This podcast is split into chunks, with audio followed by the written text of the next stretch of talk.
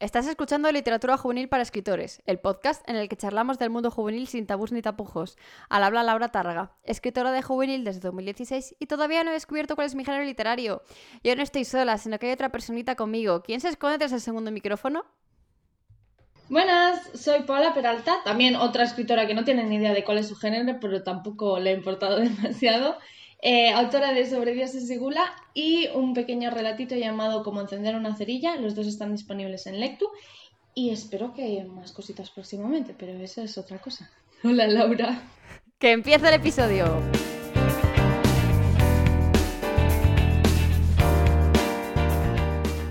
Paula ya ha contado todo lo que tiene, que lo tiene todo disponible en Lectu, que además eh, están relacionadas las dos con el terror, porque yo las he leído y así como que el alma muy tranquila no te dejan. Eh, y por eso la he traído precisamente para hablar de terror. Pero antes de centrarnos en el tema de escribir en terror, cuéntanos de qué va eh, sobre, sobre Dioses Sigula y de qué va eh, cómo encender una cerilla. Ah, bueno, son dos historias muy diferentes. Para empezar, em, empecemos por el relatito que es más corto, más fácil de explicar. Es un poco em, un homenaje a Shirley Jackson porque la descubrí cuando empezó a salir la serie. Bueno, de hecho, salió la serie de um, The Haunting of, Hill House y me encantó la serie, excepto por el último capítulo. Que tú ya me conoces, Laura, y esa cosa a mí me dejó centrada y cerrada en por qué demonios la serie había acabado yendo de este señor y de esa manera cuando había cosas tan interesantes y apareció en internet una señora maravillosa que escribió un artículo, tristemente no recuerdo, en plan recuerdo el artículo pero no recuerdo su nombre, que hablaba precisamente de cómo la serie había borrado toda la herencia de Shirley Jackson y cómo hablaba de la misoginia y cómo hablaba de, de, de la mujer y de los personajes femeninos, cómo se enfrentaban al mundo. Y ahí ya me empecé a enfadar. Y tú sabes que a mí que las cosas me enfaden me motiva más todavía. Y tuvimos la suerte, de hecho, con María, mi novia, que fue a la biblioteca y se encontró The Hunting of Hill House en inglés, en original, ya ni sin traducir, porque es que resulta que luego las traducciones también tocaron cosas. Dije, toma, cágate, encima, encima me tenéis que molestar más. Bueno, pues nos lo leímos en, inglés, en original, por así decirlo, en Bose. y fue una burrada descubrir cómo era la historia en general, descubrir que Shirley Jackson había estado siempre ahí, que de hecho ha estado siempre en los límites de, mi, propia, de mi propia lectura, porque eh, We Have Always Lived in a Castle es una historia que yo siempre, de vez en cuando, veo a alguien hablar de ella y digo, tengo que leerla, y aún a día de hoy todavía no la he leído, porque no, no se ha dado el momento, no he tenido la cabeza para ponerme. Pero con The Hunting of Hill House me quedé loca. Y a raíz de pensar muchísimo en una de las escenas de, de la novela, que es cuando la pequeña Eleanor eh, piensa, bueno, está con su madre y con su hermana en casa y cae como un granizo, una tormenta de granizo. Y ella siempre habla de que su casa, en plan, era medio bruja su madre y no sé qué. Y se me quedó ahí, ya fue desarrollando su propia identidad y salió como encender una cerilla, que es un poco un relato de dos hermanas que van a enterrar a su madre y hablan un poco de cómo fue su vida eh, siendo criadas por esta madre y la conexión que tienen entre ellas. Hay un poco de espacio-tiempo extraño, que todo el mundo sabe que me gusta mucho darle la vuelta a esta situación. Y es un poco más un terror, pues como de Shirley Jackson, más paranormal, más gótico, americano. Aunque no sea americano, porque no soy americana, pero bueno. Mm. Y luego sobre Dios y Segula, ya es una novela más de género es una novela eh, para pasar el veranito de juvenil, porque las protagonistas son jóvenes, y que es verdad que no tienen 15, 16 años, son más mayores, que ese es otro de los temas de juvenil del que siempre discutimos, en plan, ¿cuál es la edad que tienen que tener los personajes de juvenil que hace una novela juvenil? En este caso, la más joven tiene 18, el resto son más mayores también. Eh, y son, bueno, Verónica y su mejor amiga Judith están en el campamento en el que suelen trabajar todos los veranos y ese año desaparecen dos monitores. Eh, uno de los, una de los monitores aparece muerta de una forma terrorífica, eh, explota un coche y ella estaba dentro. Y el otro no aparece. Y entonces a raíz de eso se empiezan a desarrollar situaciones más y más complicadas. Y parece que todo tiene que ver con Verónica pero Verónica no sabe cómo ni sabe explicarlo tampoco. Y ahí va. Sangre, sangre, gore, gore, slasher del bueno de veranito. Yo creo que es. La verdad es que estoy muy orgullosa de ese bebé.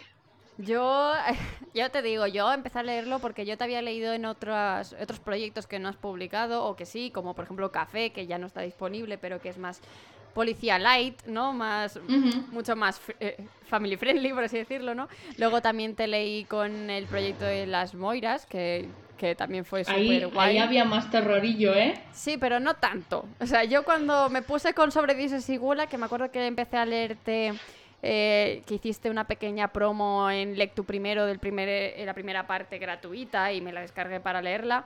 Yo no sabía lo que me estaba enfrentando, sinceramente. Yo es que soy de las que ni lee sinopsis ni nada y dije, bueno, es Paula, la he, leído otras veces, puedo confiar en ella. ¿En qué momento confío en ti? Porque yo odio el terror. O sea, no es que lo odie, es que soy una cagada. Entonces yo, ni películas de terror, ni libros de terror, ni nada que me haga temblar. O sea, te quiero decir, yo leí la oh, primera parte y al principio las primeras páginas, pues eso, un campamento de verano, jo, qué guay, con las monjitas, que no sé qué, con diversidad, con gente liándose entre ellas. Yo pensando, ay, pues muy del estilo, ¿cómo se llama el musical este? La llamada, ¿no? Muy del rollo todo eso, ¿no? Entonces yo en plan de, ah, pues mira qué bien, ¿no? Que, que, que de momento empieza a pasar todo y yo en plan de, mierda. Entonces empecé a, decir, bueno, a lo mejor este libro no es tan para mí como yo pensaba que podía ser, ¿no? Y empecé ahí como plantearme mi, mi, mi posición ante ese libro. Pero te lo, compré y se lo regalé a mi hermana, que ya sí que le mola todo el tema del terror, así que ella sí que lo va a estar disfrutando más que yo seguro. Pero eso que... A ver, a lo mejor no soy la, lectora eh, de, terror común, pero a mí me acojonó. Entonces yo también te digo, soy muy fácil de acojonar, así que no sé si eso tiene mucho mérito, pero está muy guay la historia, ¿eh? O sea, lo poco que leí. Pero tiene mérito. Lo que no tiene mucho mérito es que no hayas llegado a acabar porque una de las cosas que también me ha pasado mucho con Sobrevivientes y Segura es gente diciendo, perdón, yo no leía el terror, pero esto lo he disfrutado. Y eso es lo que a mí me llenó el pecho, ¿eh? En plan, ¡ole! Yo es que lo siento, pero es que soy una cagada, es que no puedo, es que soy lo más... Eh ¿Cómo se llama? Cobarde que existe. O sea, yo es que no, no puedo. Soy el típico personaje que se caga en los pantalones que saldría. Yo en las pelis de miedo es como, ¿por qué entras ahí si sabes lo que te va a pasar? Así que no oyes la música, no oyes la música, sabes lo que está pasando. Pues yo estoy así, ¿no?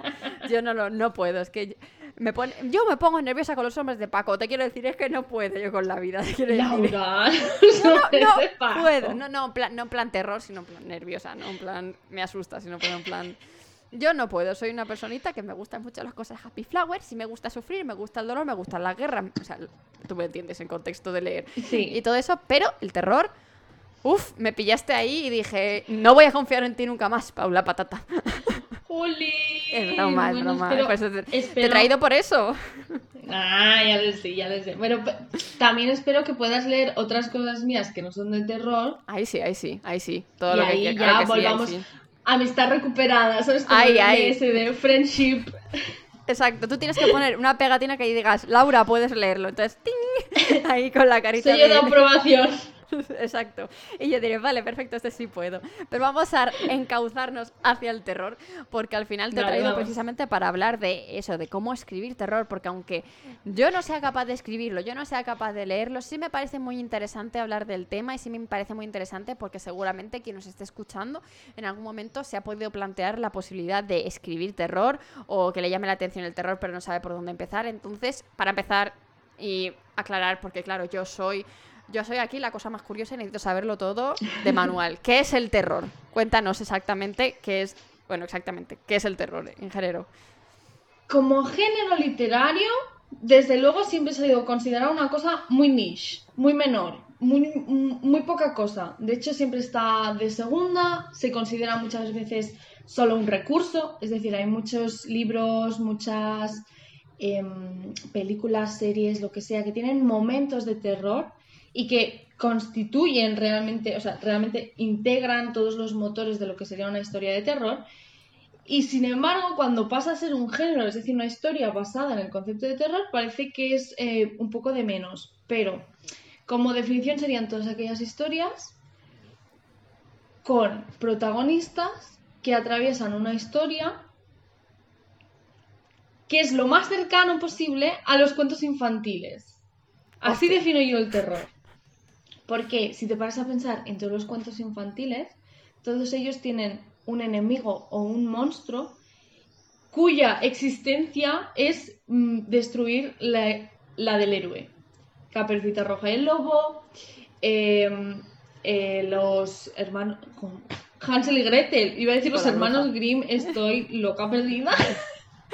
pero... Eh, Hansel y Gretel, no, los hermanos Grimm, menudo peliculón, la verdad. Sí, sí, la los, verdad que herma- sí. los hermanos Grimm es una peli de terror ¿Ah, infantil, pero una peli de terror. Bueno, pues yo la vi. No recuerdo si era de terror. o- sea, a mí yo no recuerdo. Recuerdo que era muy tétrica, que tenía así unos aros muy oscuros. y que yo estaba en plan de. "Mm, Con cuidado, Laura. Pero sí que recuerdo haberla visto, así que todo correcto. Pero sí, claro, son los hermanos Grimm atravesando como los cuentos y te dicen, no, sí, soy como una versión grotesca de los cuentos. Bueno, perdóname, todos los cuentos en su origen eran bastante grotescos, porque la intención era dar una fábula con la que los niños aprendieran a no acercarse a los extraños o no atravesar bosques cuando no toca, solos, ¿no? Y luego una característica muy interesante del terror y que se estudia muchísimo es el concepto de las historias como ritual de crecimiento. Es decir, em, son un poco el límite entre la niñez y la vida adulta.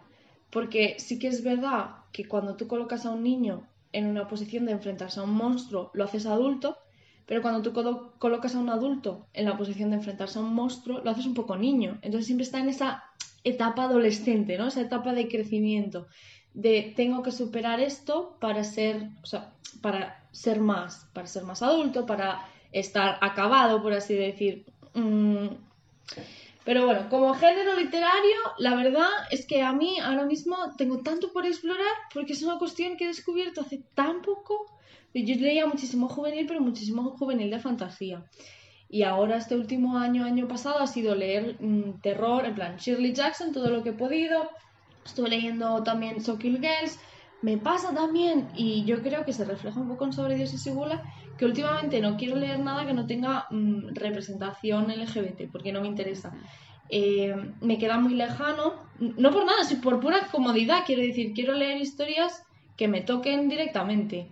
Entonces, em, si ya de por sí el género de terror no es algo que yo me pueda enfrentar todos los días cuando me levanto, es decir, no me voy a encontrar un demonio en la cocina, quién sabe, Dios no quiera, mañana me lo encuentro, eh, pues quiero que los problemas que suponen para esos personajes puedan ser cercanos a los míos. Por eso también em, creo que últimamente investigo más sobre qué voy a leer que leerlo, te lo digo.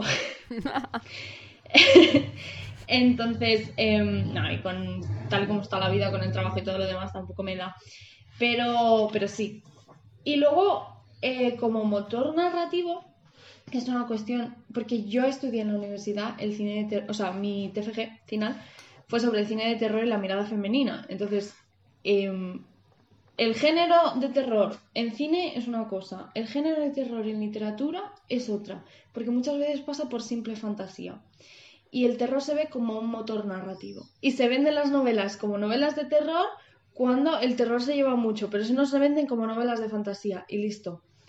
Para evitar que, por ejemplo, gente que como tú dice, uy, terror, no, y se echa para atrás porque no quiere pasar miedo ese día, eh, no se sienta como, o sea, no abandona una historia pese a que le pueda interesar. Que es un poco una cosa que también se hace con las películas, pero bueno. Y se ve más como un, motor narrativo, como un recurso literario en momentos puntuales, ¿no? En plan, el típico momento de vela en, en Crepúsculo. Realmente, Crepúsculo entraría dentro del terror gótico. Pero no lo veamos terrorífico que un señor de 106 años acosándote. para empezar, pero luego hay un montón de escenas en las que, en las que Bella está como en plan, oh Dios mío, no sé lo que veo, no sé qué, bla, bla", y entonces entra el coche de Edward y la salva, ¿no? Pero Mm. todo ese trozo hasta que entra el coche de Edward está escrito como una escena de terror, es una escena de terror, quiere que pases miedo, por lo tanto, ahí lo tenemos. Y yo, personalmente, como escritora de terror, si no me podemos considerar tal cosa, hay mucha gente que considera el terror como eh, en la línea de la violencia en exclusiva. El concepto de el terror es la violencia que altera como la alegría o la felicidad o la, o la calma, ¿no? Yo lo veo muchísimo en oposición al concepto de la esperanza. Yo creo que el terror como género juega con dos bazas, es decir, hay un lobo blanco y un lobo negro peleándose, ¿no? Que son el terror como oposición a la esperanza, es decir, como desesperanza o como cuestión que ataca a tu propia posibilidad de ver eh, un futuro. Eh, por ejemplo, Arianda y las posibilidades muertas, del que no sabemos nada todavía. Eh, trabaja en esa línea. En Sobre Dios y Gula también, muchísimo del motor de la desesperanza de Verónica es el miedo que tiene de no saber qué le pasó a su madre, por ejemplo. De poder llegar a creer que lo que está haciendo todo esto es que ella no ha cerrado ese capítulo, que ella sigue ahí y por lo tanto es lo que está creando todo este horror. Si ella se fuera se arreglaría, porque etcétera, etcétera, etcétera. Entonces, en esa situación también depende mucho de lo que el propio em, escritor de terror considere su monstruo, por así decirlo. Porque también en, el terror, ¿no? Se habla mucho de el terror necesita los monstruos, depende de lo que hagas, hagas lo que hagas. El monstruo no siempre es una criatura, sino aquello que genera el terror. Si lo que genera el terror es tu propia cabeza, tu propia cabeza es el monstruo. Aunque sea difícil de decir, ¿no? Pero ahí, ahí queda. Y como juvenil, dentro de terror juvenil, que también hablamos un poco el otro día, pues ya lo que decíamos, ¿no? ¿Qué hace al juvenil juvenil? La edad de los personajes, la edad de los escritores que lo escribe, el target de público realmente es una cuestión simplemente de venta. Ya ahí. Hmm. Ahí nos metemos en terreno eh, eh, fanganoso, pantanoso. Y ahí nos quedamos en esa eterna discusión sobre qué es juvenil, qué no es juvenil y sobre todo, pues obviamente, cuando metemos una historia de terror en juvenil y cuando ¿no? Eh, tú has dicho, eh, la, la considero juvenil porque los personajes son jóvenes. Sí, ¿por qué no? Es una de las opciones que hay. Es porque el público que lo va a leer debe ser joven, es porque, claro, hay tantas posibilidades a la hora de empaquetar un libro y llamarlo juvenil, llamarlo adulto, llamarlo como quieras, pero si es difícil tener un libro de terror posicionado en algún punto, imagínate tener uno de terror juvenil, ¿no? O sea, ahí estás en la lucha constante todo el tiempo. Yo dije, we are all oppressed here. Pero realmente también lo que tiene mucho el terror, y es una cosa que quizá podemos hablar un poco si nos metemos luego en tema de géneros, es el, el concepto de la violencia sexual, que también está muy presente en el terror, por ciertas personalidades como Stephen... Uy, que me da alergia. Eh, entonces, también hasta qué punto puedes considerar que juvenil y de qué manera, porque si hablamos que la etiqueta es un poco comercial, quizá el editor no quiere vender tu historia para jóvenes. Claro. Sí, sí, al final todo esto es mucho trabajar también con editoriales, trabajar mucho, si lo publicas tú, pensarlo muy bien. Y es una, pues eso, es una batalla que estamos ahí luchando todos los días para comprender exactamente qué libros son juveniles y qué hace un libro que sea juvenil. Deberíamos tener un episodio especial de podcast con todas las personas que se han venido solo para que sea un gallinero en verdad. Que no, que esto es así, que no, que esto es así. A ver si sacamos algo. Todos aquí sentados. Las, las desventajas del joven Get es un libro juvenil. La metamorfosis de Kafka es literatura juvenil. Ya basta. Andrea tome en blanco. Déjenme entrar. Totalmente. Y ya que has dicho que tu TFG, o que te has centrado sobre todo mucho en el cine de terror, en cine sobre todo, y no tanto en literatura, hasta hace relativamente poco, seguramente habrías escrito antes, antes de publicar uh, sobre esa Sigula. Ya dijiste que Las Moiras, ese libro que todo el mundo debería poder leerse en algún momento de su vida, también tenía tintes de terror ahí. Ahí el suspiro. Eh, te quería preguntar que en el cine eh, la banda sonora tiene como... es una clave muy importante del terror. Tú cuando estás escuchando o te vas a meter en una escena de terror, como decías, que hay momentos concretos, eh, escuchas la banda sonora y ya sabes que se está metiendo en un lío, ¿no? Ya estás diciendo en momentos que no te metas ahí que va a venir lo malo, ¿no? Eh, y como que ese empaque, esa manera de ambientar mete mucho a la persona en la historia y empieza ya a sudar y a tener como esos, esas palpitaciones de miedo, ¿no? Tú como... ¿Cuál crees que podría ser el equivalente en recurso a la hora de escribir eh, terror en el libro? Porque ahí, claro, no juegas con el con, con ambientes externos, como puede ser la música. Tú le puedes decir al lector, oye, mira, ahora entra en Spotify y ponte esta canción, pero pierde un poco la magia, ¿no?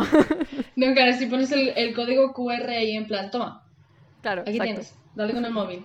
Eh, a la hora de escribirlo, verdaderamente con Sobrediosis y Gula. Bueno, Sobrediosis y Gula es un gran experimento porque realmente sí que existen las moiras, pero las moiras empiezan un poco como una versión em, monstruosa de lo mitológico. Entonces la mitología siempre es muy monstruosa, es muy fácil acceder a ese pequeño primer estadio del terror. Pero Sobrediosis y Gula es en sí la primera novela de género de terror, en plan, partiendo de las bases y las reglas de su propio género, que es el género slasher, que yo escribo este año pasado. Claro, antes de eso, como tú bien dices, yo ya he estudiado todo el tema del cine de terror, el slasher es un género que nace en, cine. Eh, entonces, a la hora de traducir muchos de los recursos del slasher, lo primero que yo tengo en cuenta es que la lectura como primera instancia es visual, es decir, la página, aunque la gente esté leyendo em, palabras, es decir, las letras tienen su símbolo, etcétera, etcétera, em, la página también cuenta dónde está colocada la palabra, cómo está colocada, si se repite, si se ve que se repite, porque puedes ponerla en el mismo párrafo que se repita, y ese sonido entra en la voz del lector. Todo el mundo que lee tiene una voz interna que lee con él depende mucho de los sonidos que tú creas en tus propios párrafos. Es decir, em, de hecho me apunto por aquí, no es lo mismo decir mandíbula desencajada que mandíbula colgada, suena completamente diferente.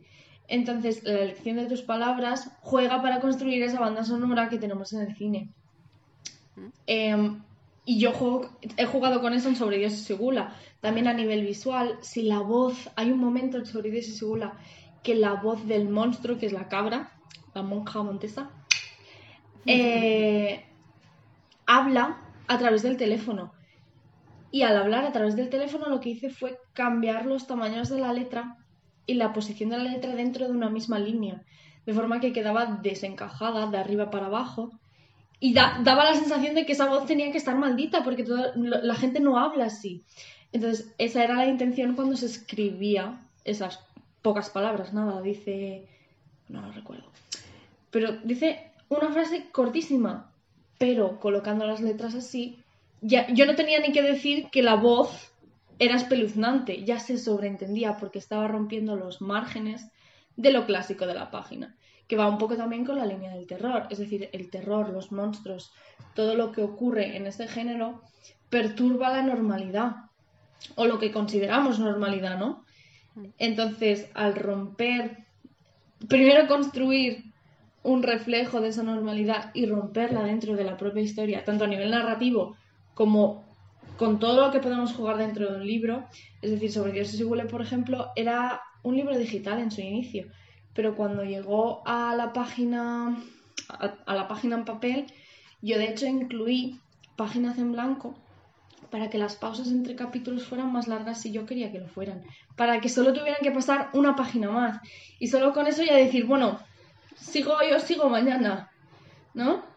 Para que se supiera que era una pausa de calma y no he cambiado el capítulo porque es un cliffhanger, que también juega muchísimo con el concepto de la serialidad, que en las propias películas de terror de su momento no existía tanto, pero en las de ahora existe más porque tenemos series de televisión, tenemos otra forma de leer el, contenido.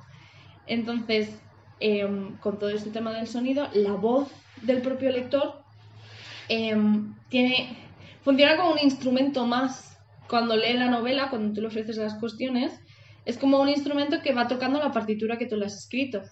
No puedes, si olvidas uno de los instrumentos, ese instrumento no añade a la canción. Si lo tienes en cuenta, aunque solo sea para hacer el ding, como el ding de Gorgeous de Taylor Swift que pasará la historia, te es suficiente. Aunque solo sea una vez, aunque solo sea un segundo. La partitura que haya de silencio y dura cuatro minutos también es música. Entonces, yo cuando escribo y escribo terror, para tener en cuenta eso, siempre tengo en cuenta las palabras que estoy usando, para cuál es el registro de sonidos que se están haciendo en la cabeza de la palabra que hay, en la cabeza de la persona que lee. Y luego em, la página como herramienta para ayudarme a mí para crear esos sonidos. Es decir, cambios de letras, eh, palabras que he usado también, sí, pero también puede ser me cargo el párrafo a mitad y me voy a la página siguiente para que tenga que girar la página. Mm. Qué interesante. yo lo he traducido así. Otro lo traducirá de otra manera. No, pero me parece muy, muy interesante porque también juegas con todo el tema del diseño. Entonces, a la hora de, por ejemplo, este lo has sacado tú, lo has autopublicado tú, por lo tanto tú has tenido todo el poder de, de cómo querías que fuera, de decir, pues quiero cuatro páginas en blanco para generar esa intriga, ese momento de pasar de una escena a otra, ese, ese silencio que siguen los personajes, ¿no? Para llegar hasta ese punto, por ejemplo si hubiera tocado trabajar con una editorial, eso habría que haber estado trabajando, habrías tenido que estar hablándolo con un editor para ver si también eh, estaba de acuerdo con todo ese aspecto, porque claro, eh, está muy guay, me parece muy interesante, sobre todo para el hecho de romper y jugar y lo que decías, hacerlo más experiencial aún, jugando con el libro como herramienta física para, para, me parece muy interesante. Es más, estoy cogiendo apuntes aunque no voy a escribir terror para hacer cosas yo. Porque a mí, Yo, yo, soy como tú, a mí me gusta mucho en ese sentido de ir probando cosas nuevas, no estancarme en el sitio y ir probando con eh, estructuras, eh, herramientas, posibilidades. Entonces, nunca se me hubiera ocurrido la idea de hacer pausas añadiendo páginas de más, sobre todo por el hecho de que mi cabeza está pensando, eso es tirar el papel, Laura. Pero... Y vale más dinero, tienes que encajar esta página con otra página par. Exacto, entonces es como que hay otros factores que están ahí rumiando, pero me parece muy interesante y la verdad es que nunca se me hubiera ocurrido crear eh, esa, esa sonoridad que estábamos diciendo del cine a través de la propia edición física del papel. Aunque claro, pues eso, también depende de otros factores, como puede ser en el caso de tener una editorial eh, que el editor esté de acuerdo en utilizar esa Entonces, tú has tenido toda eh, la posibilidad de realizarlo llevarlo a cabo con, con y Sigula, que además, pues eso, forma parte de toda la experiencia de la historia, que me parece muy interesante. Y a raíz de todo esto, ¿cuál crees que es la clave para atemorizar al lector? Bueno, para mí es muy fácil. A mí me dices, uy, ya estoy cagada, pero bueno, para la gente que a lo mejor es un poco más así, eh, ¿cuál crees que es la clave para atemorizar al lector? Creo que la clave para asustar a alguien que esté leyendo tu historia es darle lo suficiente para que le importe. Es decir, creo que el éxito que tiene, el pequeño éxito que pueda tener sobre Dios y Sigula es que la gente consiguió conectar muy rápido con personajes que eran fácilmente un poco estúpidos, en el sentido de decir, em, con Verónica y con Judith yo creo que es muy fácil conectar si eres un tipo de lector al que le interesa eh, personajes que obviamente han sido un poco apaleados por su vida. Es decir, si eres un poco eh, de decir, Buah, me encanta el señor Darcy, ¿no? Verónica es un poco Darcy. Es un poco, me voy a quedar atrás, me voy a enfadar y no voy a hablar con nadie y llevo mi trauma yo sola. Es un tipo de personaje fácil. para mí, por ejemplo, es muy fácil quererlo. Hay otra gente a la que no. Simplemente lo va a decir y va a decir, por favor, habla, ve a terapia. Es verdad, debería ir, pero no tiene dinero, así que no va. Em, y luego con Judith también tiene cuestiones que la hacen en plan, hacen que te importe muchísimo, como por ejemplo toda su trama, basta porque Judith es una chica trans. Entonces, muchas cosas de las que hace, las hace por compensar que siente que tiene que compensar. Es decir, eh, al principio de la novela se ve que está en una relación con Cayetano, eso sale como sale, pero, o sea, no, sin spoilers, pero esa relación está escrita y está escrita desde, desde, o sea, desde mí como una herramienta de Judith para confirmar que es una chica, porque el chico más guapo, el chico más popular, la quiere a ella. Cuestiones así, aunque ellos luego se comporten como se comporten, eh, y también desde el, o sea, la voz omnisciente que narra esta historia. De hecho, acabo de pensar que es la única voz omnisciente que tengo este año. La de Sobre Dios y Segula porque todas las demás son primera persona, que también influye muchísimo, porque no es lo mismo estar en la cabeza de alguien que estar fuera y estar viéndoles hacer algo. Entonces, el terror es mucho de observar desde fuera. Tú estás detrás, en, el banquillo, observando cómo todo ocurre y no puedes gritarle como en las películas, aunque les grites no te oyen, Laura. Entonces, tú puedes ver cómo esas cosas ocurren. Y si en un momento dado te importa em, que este personaje esté sufriendo por esta razón y por esa misma razón que le hace sufrir se aleja un momento porque necesita un minuto y mientras se está alejando empieza a, se empieza a narrar, por ejemplo, que es una cuestión que hago mucho, em, un punto externo, un pajarito que está subido en un, en un arbolcito al lado, mirando, y entonces el pajarito se cae y se muere. Y dices, ay, pobre pajarito. Bueno, pues ya te tengo agarrada porque te importaba el pajarito, pero te va a importar lo que le va a pasar a Manolita que está caminando por debajo. Porque lo que estoy buscando no es que tengas miedo por tenerlo. Estoy buscando que pienses, a esta persona le va a pasar algo y esta persona me importa, aunque no sea nadie.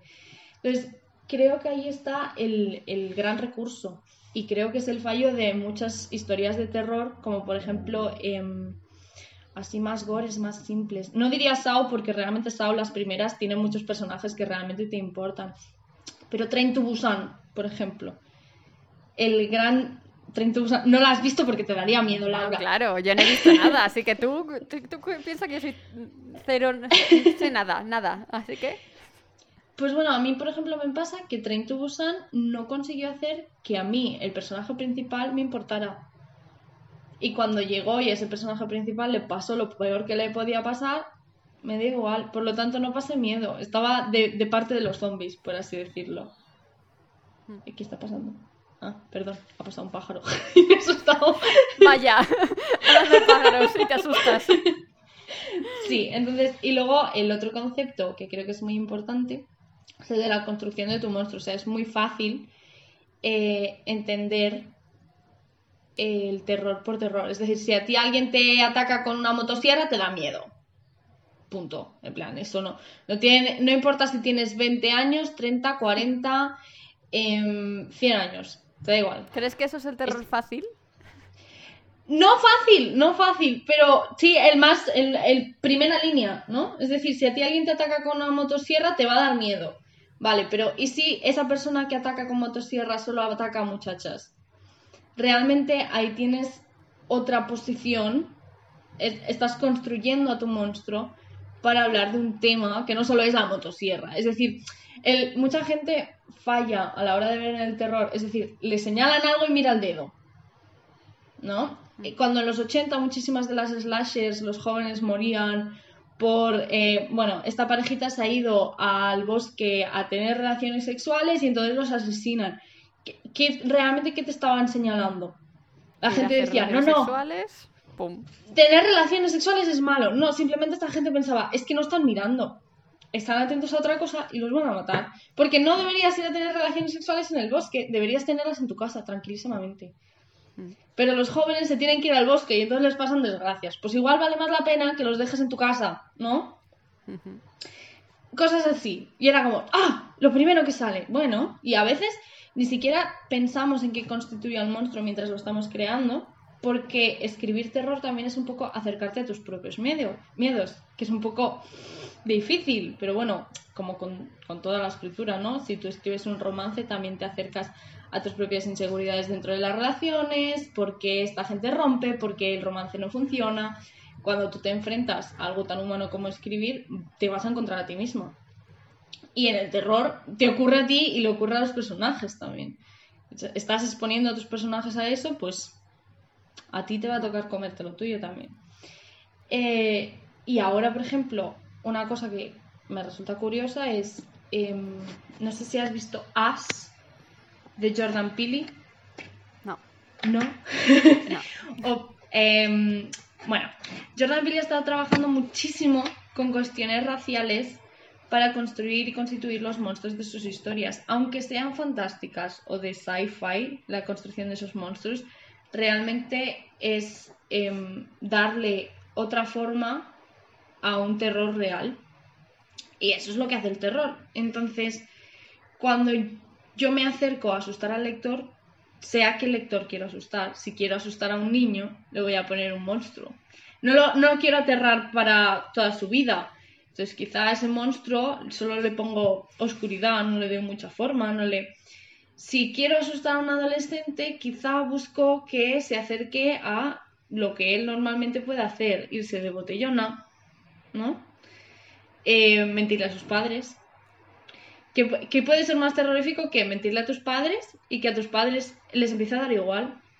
Que les digas todas las mentiras y que de repente te empieces a dar cuenta que a tus padres no les importa. Y cuando te acercas a la habitación de tus padres, tu padre se está sacando la piel porque no es tu padre y por eso no le importa. Ah, ahí hay una historia, ¿no? Cuestiones así tan simples. Más adultos, pues ¿qué te puede dar miedo a un adulto? Pues ahora mismo se me ocurre, ¿eh? Así, cero coma. Eh, está en paro y no hay manera de encontrar trabajo, que es algo que le pasará a muchísima gente, ¿no? Y alguien le ofrece muchísimo dinero por hacer algo horrible. ¿Qué haces? ¿Lo haces o no lo haces? Pasan los Simpsons y pasan mogollón de películas, mogollón de historias, en plan. Em, creo que pasa en la de Blind Manor, que es como en plan, se le acaba de morir el marido, le dicen, vente aquí y te daremos mucho dinero, y se va a la Blind Manor y la posee la bruja de la Blind Manor. No la he visto porque me enfadé con los de The Hunting of Hill House. Pero, em, entonces, depende de quién quieras acercarte más y que pueda comprender. Obviamente un adolescente puede entender, eh, si te doy 10.000 dólares, eh, te vienes a pasar una noche en esta casa y dices, coño, 10.000 dólares me compro la moto, ¿no? ¿Por qué? Porque al igual que, como decíamos antes, los niños por 10.000 dólares, pues no creo que les importara, pero si les prometes eh, muchas chuches como Hansel y Gretel, ¿no? Hmm. Entonces, em, también hay que ver muchísimo a quién pretendes asustar y qué es lo que le importa. Porque si no, es que si no sabes a quién quieres asustar, no vas a saber qué le importa y qué no. Totalmente. En general, eh, los personajes sin ellos no hay historia.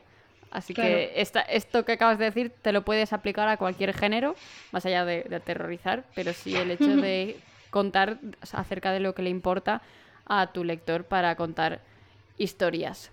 Ahora eh, te quiero preguntar si existe más de un tipo de terror. O, hay uno generalizado. Sí, ¿no? que yo te digo, yo cero idea de nada de terror. Vengo aquí a escuchar tu masterclass, ¿te crees? Realmente, en la línea de lo que estábamos hablando, eh, depende de a quién quieras asustar y cómo quieras asustarle, ¿no? Em, y depende del rito de paso del que estés hablando. Es decir, todos maduramos por un lado, por otro, a veces por tres a la vez, ¿no? Pero eh, cuando tú te centras en escribir una historia de terror, no puedes escribir siete a la vez. Más o menos tiene que haber algo, porque nosotros escribimos ficción para sobrevivir a lo que es vivir, porque si no, no lo, podría, lo llevaríamos fatal, Laura. Mm. Entonces, pensando en la caperucita, ¿cuál es la fábula de la caperucita? Ten cuidado con el lobo, ten cuidado con la gente que te ofrece demasiadas cosas muy buenas. Eh, no confíes en cualquiera, no. ¿Sí? Entonces, em, las clasificaciones de terror van más por el tema de cine de terror, porque el cine ha avanzado mucho más de lo que haya podido avanzar la literatura, yo creo. Yo estoy más versada en ese lado, así que parto de esas. Em, entonces tenemos, por un lado, el terror que se inflige en el cuerpo, violencia eh, física, como el gore, el más llamado body horror, que es gore. Pero se separan un poco por el, por el terreno que pisan. Es decir, uno es como destrozar el cuerpo por destrozarlo, incluso de una forma casi más sadística, más de hay cierto placer en ejercer esta violencia, aunque sea en mí mismo. Y luego el body horror que está más tirando por, el, por la línea de me está ocurriendo esto y esto me da muchísimo miedo. un poco por la línea de Raw de Julia de Corno, ¿no? otro ejemplo de una película que no habrás visto. Pero no Exactamente, pero no pasa nada. La gente que nos escucha, a lo mejor sí lo conoce, así que... Podemos abrir Google y podemos usarlo de referencia si nos interesa. Yo os doy tips de lo poco que tengo como persona humildemente enamorada del terror. Eh, luego tenemos el, el slasher, que yo creo que es el género más narrativo de por sí, es decir, eh, el más estructurado, el más, el más obvio. Em, no sé cuánta gente metida en el mismo sitio, en el mismo contexto, uh, sufriendo las manos de un, eh, de un, enemigo que puede ser eh, por venganza, por lo que le dé la gana. El motor de ese asesino se desconoce, se puede descubrir, no se puede descubrir, es irrelevante. Que es el ejemplo de sobre Dios y Gula. Es en las historias en las que más se habla sobre el concepto de la violencia sexual, eh, porque hay muchísimas situaciones de... Mm, bueno, de hecho no es la que más, porque luego tiene, hay un cierto subgénero que se llama Rape Revenge, que realmente mm, funciona sobre el concepto de la venganza. Rape Revenge traduce entre venganza de la violación. O sea que ya te puedes imaginar por dónde va el tema. Mm. Eh, entonces la slasher lo que tiene, así como muy gracioso, es que muy, muy adolescente. Pero, como rito de paso, realmente lo que pretende también es hacer, el frente, hacer frente a la muerte, al concepto de las primeras muertes. Así que hay slashers que son de niños. Eh, Monster House es una mezcla entre slasher, porque empiezan a desaparecer, empieza a desaparecer gente, y el terror más gótico, más de fantasmas, porque realmente al final Monster House es una casa embrujada, ¿no? Que es su propio género, las casas embrujadas, como en cómo encender una cerilla, ¿no? Que está dentro de todo lo que es el terror fantástico. Claro, todos los géneros y subgéneros entre sí tocan, porque depende de lo que elijas, es decir, por ejemplo, sobre Dios de Segula, va tocando el fantástico todo el rato, a la vez que no parece acabar de meterse, hasta el final se descubre todo el tarro. Em, ¿Es fantástico no es fantástico? Bueno, el lector puede ir encaminándose y hacer su propia teoría. El slasher lo que tiene mucho también es que tú quieres saber quién hay debajo de la máscara del asesino. Él tiene muchos... Enmascarados creo que todos, los asesinos de slasher. Porque una de las características es que lleva una máscara o que no es reconocible o que no le vemos, porque en cine realmente los planos se pueden construir para que no veas nunca quién es el asesino. Está preparada para matarte, tiene un arma muy característica, em, lo que sea. A veces cambian el arma, pero porque lo muy característico puede ser la máscara. Cuando ya mataba a tres personas con el mismo arma, pues bueno, igual se le, el cuarto es capaz de quitársela. Oye, muy bien, parece que tenemos espacio para luchar y entonces coge y se saca una katana, ¿sabes? Ya, tomar por saco, está matado.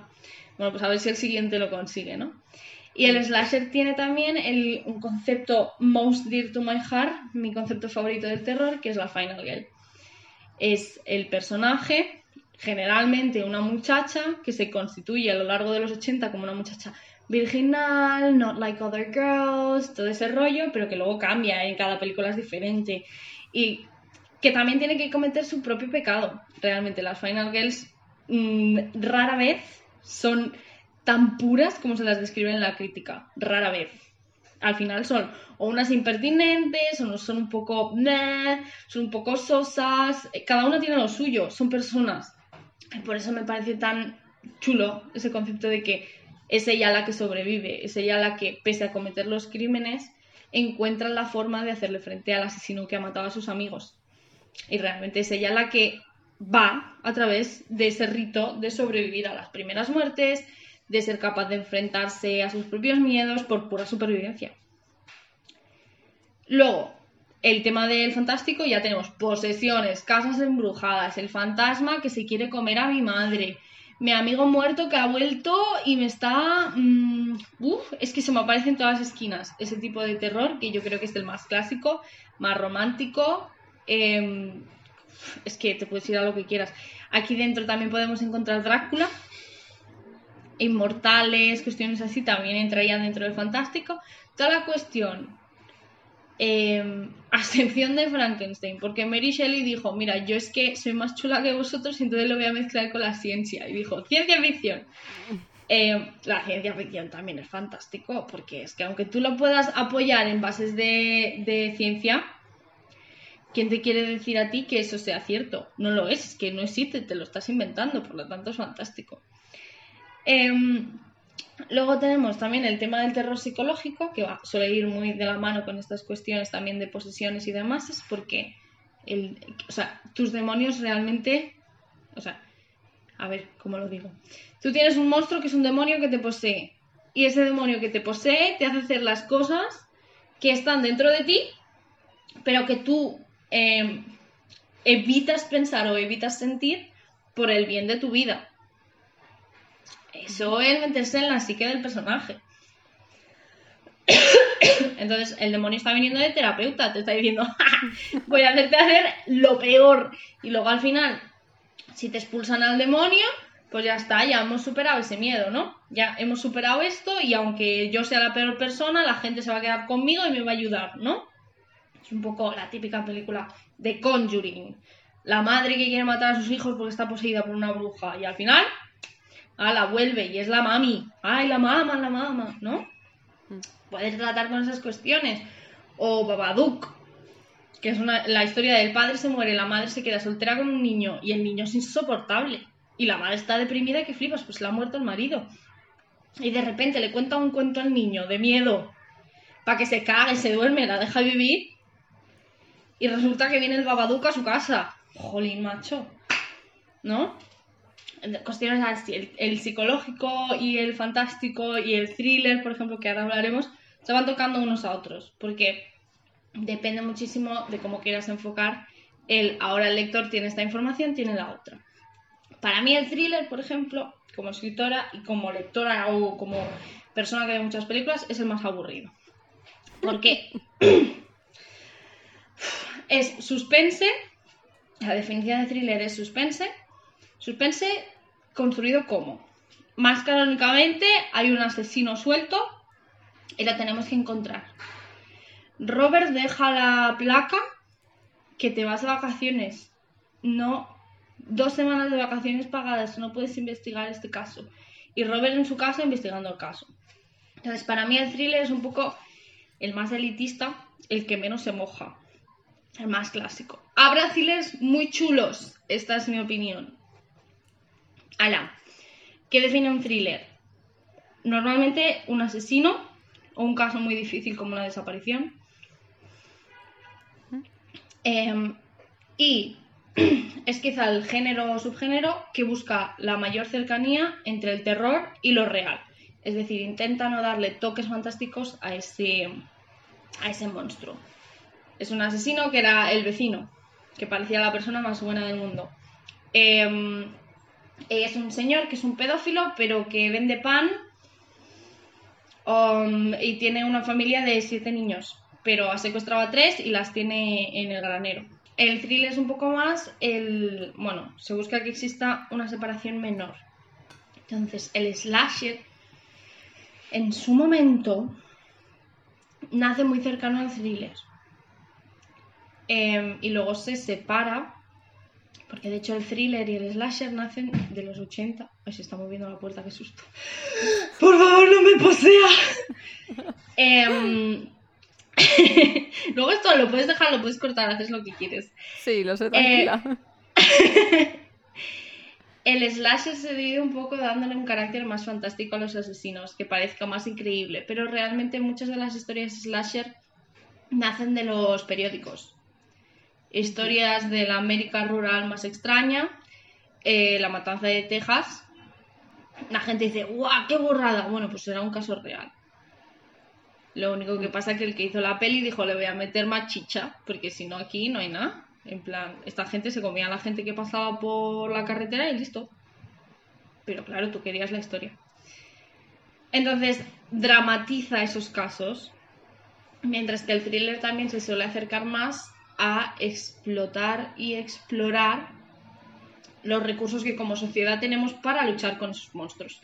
Policías, jueces, el, alcalde, la madre que busca incansable a su hija y busca a un investigador privado, entonces el slasher se separa más a un terreno donde toda esa autoridad desaparece. Cualquier personaje de autoridad que exista carece de fuerza o energía y es probablemente parte de la carnaza. Mientras que en el thriller, aunque algunos de ellos estén corruptos o mueran o siempre nuestro protagonista va a intentar alcanzar la verdad, llegar a la realidad. Pretty Little Liars es un thriller porque Sí, al final, lo, claro, pues que Pretty Little Liars eran libros también antes. Así que es un thriller juvenil. Eh, We Were Liars. Eh, yo creo que el thriller también es como el, primer estadio, porque es el más cercano a la realidad. Y luego te vas alejando, ¿no? El slasher igual es un segundo, depende de cómo de fantástico lo hagas. Porque tienes, por ejemplo, la hermandad y todas aquellas que son una que se suponía que se había muerto, no está muerto y desfigurada vuelve y las mata todas. Porque me hicisteis una putada, me dejasteis fea perdida y yo paso de vosotros y os voy a matar porque os merecéis morir, porque sois mala gente. Pues eso al final es muy parecido a lo otro, pero eh, esta vez más cerca de la asesina, ¿no? que del policía en sí. y luego, pues bueno, subgéneros añadidos, géneros de, de tortura, el splatter, que es más como I Spit on Your Grave, donde hay alguien que quiere verte morir. Es decir, uno de los motores. Los juegos del hambre, cuando el Snow está grabando a todo el mundo, esa, esa, mecánica. Es decir, yo estoy disfrutando de este espectáculo. Exacto, que nace también del concepto de que la gente yendo a ver slashes después de todo y la gente que disfruta de ese espectáculo, ¿por qué está disfrutando? Puede que estés disfrutando porque quieres verle ganar, porque te sirve como rito de paso que realmente tú no tienes que hacer, tú no tienes que luchar contra el malo y al final ganas y cuando salgo me vuelvo a mi casa me voy contenta, ¿no? Pero también puede ser que realmente disfrutes de ver a la gente teniendo heridas, hay gente para todo en este mundo. Entonces la cuestión más sadística constituye tu cerebro. Pues de ahí viene. Luego también tienes obviamente eh, narrativas de caníbales.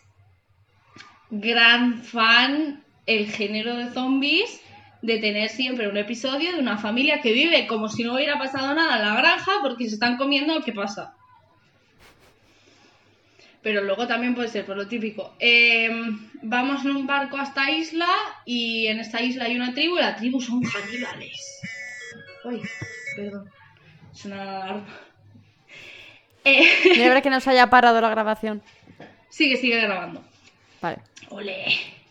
Eh, aparte de los caníbales, tenemos ya las, las extremas, que son ya desfiguración a tope, es decir, em, la del cien pies humano.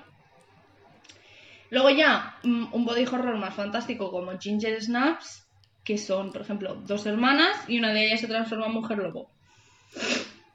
Muy interesante el concepto de la mujer lobo. Si hay alguien dedicándose a, escribir que le interese el concepto de los hombres lobo, empiecen a añadir mujeres lobo. Hablemos de la misoginia del concepto de que siempre hay una mujer lobo como Lea en Crepúsculo. Y tiene que quedar claro que em, su útero es diferente o está em, como Black Widow realmente estéril, eh, nunca va a poder tener hijos, o cuestiones en las que toda la trama de ser una mujer lobo va sobre que es una mujer, pero a la vez es una mujer terrible, porque es violenta, porque tiene pelo, porque no es atractiva. Así que vamos a hacer más mujeres lobo. Es un término en el que, uh, me he estado fijando últimamente, he estado leyendo varios artículos, por favor, empecemos en esa línea. Porque además siempre eh, es el maromo. El hombre lobo, sí, hombre. Sí, sí. Psicológico, fobias, locuras, invasión del hogar. Eh, los asesinos ya hemos dicho, el slasher o el thriller, depende de qué enfoque le quieras dar. Lo paranormal, fantasmas, posesiones, demonios, lo oculto, la bruja, la ouija. ¿Qué pasa si tres críos juegan a la ouija y se la dejan abierta? Ah, ah. Eh, luego cuestiones ya de monstruos, los más clásicos y los más generacionales para, nosotros, los zombies. Eh, aquellos que retornan, o ya como un virus, que es un poco más moderno, igual un poco... Demasiado. demasiado cerca. Home, realmente, demasiado cerca. No sé yo. Es, es un terreno peliagudo, depende de cómo lo hagas, ¿eh? Sí. Eh, vampiros, hombres lobo, como comentábamos, Frankenstein, o mitológico, y luego ciencia ficción de terror, realmente. Eh, depende muchísimo de qué historia quieres contar. Toda historia puede ser una historia de terror si es, lo, si es tu objetivo. Es decir, y luego las estructuras básicas del terror que también ayudan muchísimo a, construir la estructura de tu propia historia. Es decir, como son muy eh, fábulas, realmente ayudan a la hora de constituir tu historia. Pues si tiene cinco actos, tiene cinco. Si tiene ocho, tiene ocho. ¿No? Eh, busca tus referentes y lo verás. Genial. Jolín, pues eh, nada, menuda masterclass que nos has metido aquí, Paula. Eh, te tengo que traer a la academia para hacer algo así, un poco más, para la gente que quiera profundizar en el tema. Todo eso que la gente nos cuente si le interesa, que vengas otra vez o incluso para hablar de otros temitas más relacionados con estructuras y demás, que además controlas muchísimo. Podríamos hablar de literatura y cine en otro, en otro podcast más adelante, porque veo que tienes mucho que contar en ese aspecto. Y nada, después de todo lo que nos has contado, te voy a decir ya, te voy a pedir la última cosita antes de dejarte marchar. Y es que nos recomiendes cuál es el libro juvenil de esta semana. Ah, bueno, obviamente os lo voy a recomendar de, terror. Eh, y os quiero recomendar una de las novelas de Laura Tejada, Bestias Durmientes. Ahora no lo tengo aquí, pero es muy, en plan, es cortito. No es ligero por eso. Cuesta un poco de pasar. Pero tiene un imaginario y tiene una, una no temporalidad, sino un tempo realmente a la hora de desarrollar su propia historia, su propio universo, me dejó. Realmente fue uno de los últimos libros que leí antes de escribir sobre Dios y Segula. Lo leí y me levanté pensando, mm, me peleo, yo también quiero. Y realmente me dejó, ¡uf! Así que sí, desde luego, eh, Bestias Durmientes de Laura Tejada. Maravilloso, así tiramos por el mercado nacional y vamos recomendando lo que es de casa, que eso siempre mola. Pues nada, Paula, muchísimas gracias por venir al podcast. Espero que hayas estado a gusto y que te lo hayas pasado bien hablándonos de este género. Muchas gracias, Laura, por traerme. Realmente me lo he pasado muy bien. Espero que no entre mucha tos en el audio. tranquila, eso yo lo voy arreglando, no te preocupes.